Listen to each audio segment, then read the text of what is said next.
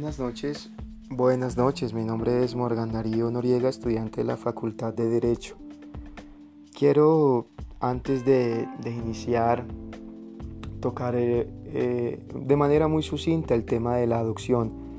Hay una, condición en la película que, que me da pie para pensar e investigué un poco en la política de adopción del Instituto Colombiano de Bienestar Familiar para que ésta se lleve a cabo se deben de cumplir una serie de etapas.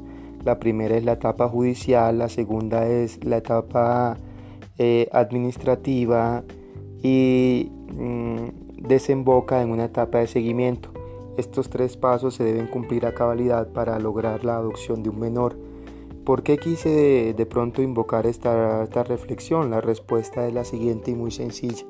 Hay una escena en la película que me dio para pensar Oiga, ¿qué tal que este tema eh, no estuviera reglamentado o administrado por un ente que procura siempre el bienestar del menor?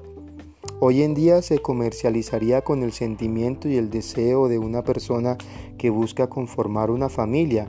Tendríamos prácticamente un mercado adoptivo que busca mm, más que un direccionamiento legal, eh, más un lucro personal. Eso, esa fue la respuesta que quise dar. Ahora bien, pasando un poco más al tema legal, eh, nuestra Carta Política del 91, de la cual emana todo nuestro ordenamiento jurídico, todo, todo, en su capítulo 2 de los derechos sociales, económicos y culturales, al tenor del artículo 42 invoca que, la familia es el núcleo fundamental de la sociedad, se constituye por vínculos naturales o jurídicos, por decisión libre de un hombre y una mujer de contraer matrimonio o por voluntad responsable de conformarla. Mm, hay dos sustantivos ahí que me llamaron muchísimo la atención en ese artículo que, es, que eh, es el siguiente, por voluntad de un hombre y una mujer prácticamente es un imperativo, es así y así se tiene que hacer, práctica, prácticamente es lo que, lo, que, lo que se entiende. Pero por fortuna nuestro, el derecho no es estático, el derecho tiene que ir avanzando con base a las necesidades que va presentando la sociedad y asimismo eh, creando eh, sus diversas normas el artículo, el inciso 3, menciona que la honra, la dignidad y la intimidad de la familia son inviolables. Quise eh, resaltar ese porque pues es lo que menos se adecua en, la aceptación como sociedad cuando hablamos de, de parejas igualitarias. Yo me pregunto realmente si estamos listos como sociedad para adherir socialmente a los seres que por libre determinación y albedrío deciden conformar una unión igualitaria.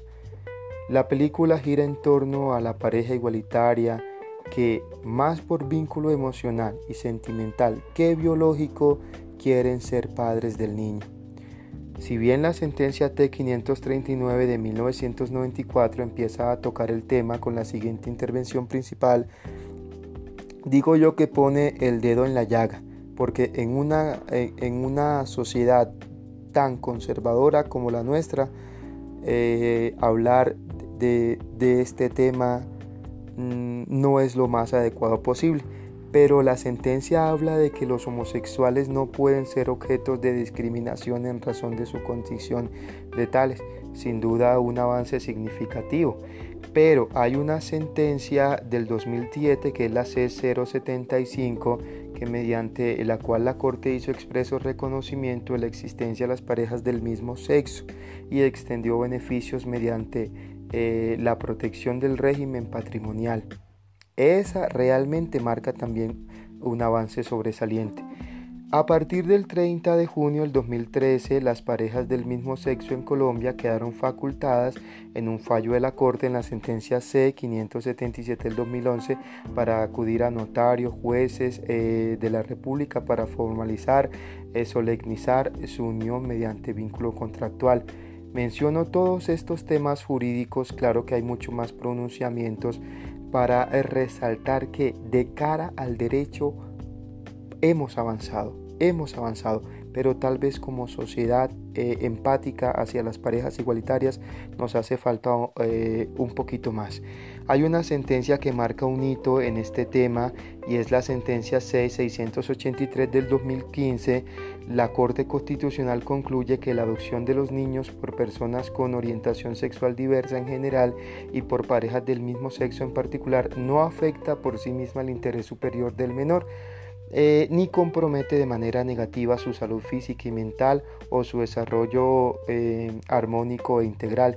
Jurídicamente actuando en derecho, eh, como lo mencioné anteriormente, hemos avanzado y nuestra Corte Constitucional ha desempeñado una actuación de sombrero quitar, pero como sociedad mm, vamos prácticamente como a vagón de carbón.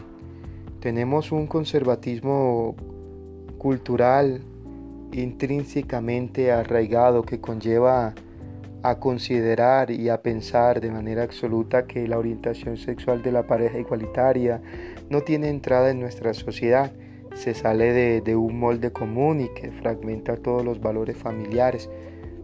Pero ellos acaso no son una familia, ellos acaso no están contribuyendo con la construcción de una mejor sociedad donde quepamos todos.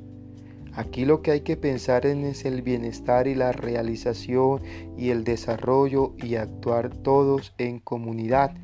Pensar en que mi derecho llega hasta donde inicia el de la otra persona.